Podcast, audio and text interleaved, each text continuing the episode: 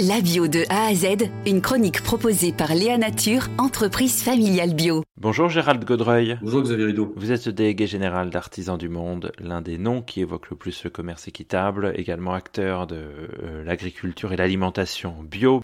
Euh, ce commerce équitable, euh, comment il se porte aujourd'hui économiquement son marché dans une période où on parle beaucoup d'inflation?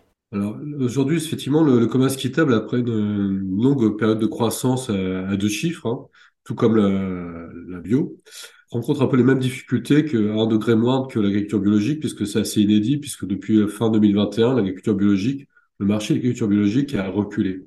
Les ventes ont baissé.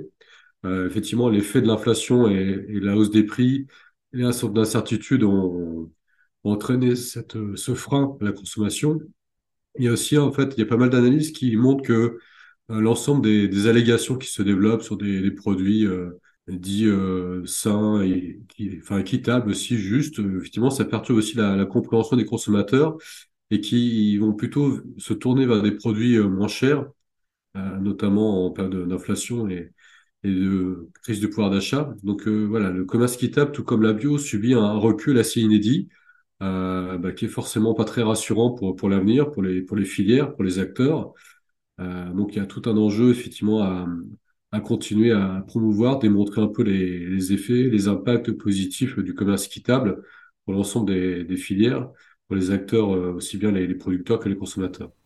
Dans notre chronique, on parle des effets positifs de passer en, bio, mais le commerce équitable, qu'est-ce qu'il permet euh, à travers le monde, à travers aussi vos partenariats que vous avez, et, je le sais notamment, euh, qui se font sur du long terme? Bah, les, impacts du commerce équitable, ils sont euh, assez documentés depuis un certain nombre d'années. En fait, bah, déjà, le premier effet du commerce équitable, c'est le, le, fait de permettre à une activité économique d'avoir un revenu régulier et un prix rémunérateur, ça permet forcément de répondre à, à, ses besoins vitaux, euh, que ce soit en termes de, de logement, de santé, d'éducation, euh, d'alimentation.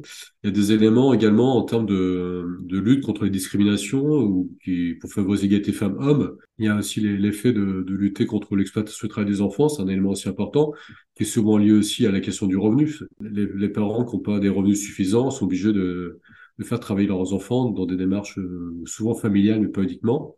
voilà, donc ça, c'est tous les effets qui sont liés directement à, un prix rémunérateur et aussi une prime équitable.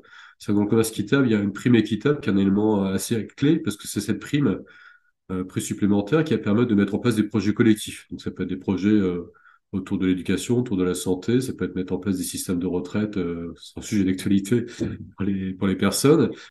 Et après, il y a aussi tous les, les effets euh, on va dire, positif euh, d'un point de vue euh, environnemental. Le fait d'avoir une agriculture euh, biologique, le fait de faire de l'agroforesterie, d'être dans des marges d'agroécologie, ben, ça participe à préserver la biodiversité, préserver la santé des sols, de l'air, de l'eau, puis aussi des, personnes. Comment on retrouve une croissance de la consommation de ces produits du, commerce équitable Qui, bien sûr, l'enjeu n'est pas seulement un enjeu de, de marché et économique, c'est qu'il y a un enjeu social et environnemental derrière aussi. Bah, enfin, c'est vrai qu'il y a pas mal de leviers à activer. Il y a effectivement la, bah, la, question de la, communication, de la sensibilisation de l'éducation, même si il faut être bien clair que la finalité de l'éducation, c'est pas de, de, faire des gens des, consommateurs. Ça participe, c'est aussi d'en faire des citoyens, parce que le, aussi par nos choix euh, quotidiens, par nos choix politiques, on peut aussi euh, orienter les, les modes de production, les modes de consommation.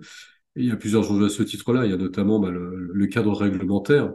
Ça veut dire qu'à un moment, il faut que le, le quittable soit plus euh, une exception ou une option, mais que ce soit également un cadre qui soit fixé dans les modes de production. Et que le respect des droits humains ou que le respect de l'environnement, ce soit pas une option ou une démarche volontaire.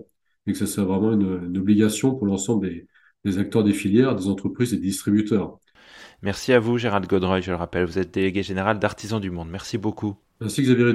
Léa Nature, fabricant français de produits bio en alimentation et cosmétiques, bénéfique pour la santé et respectueux de la planète.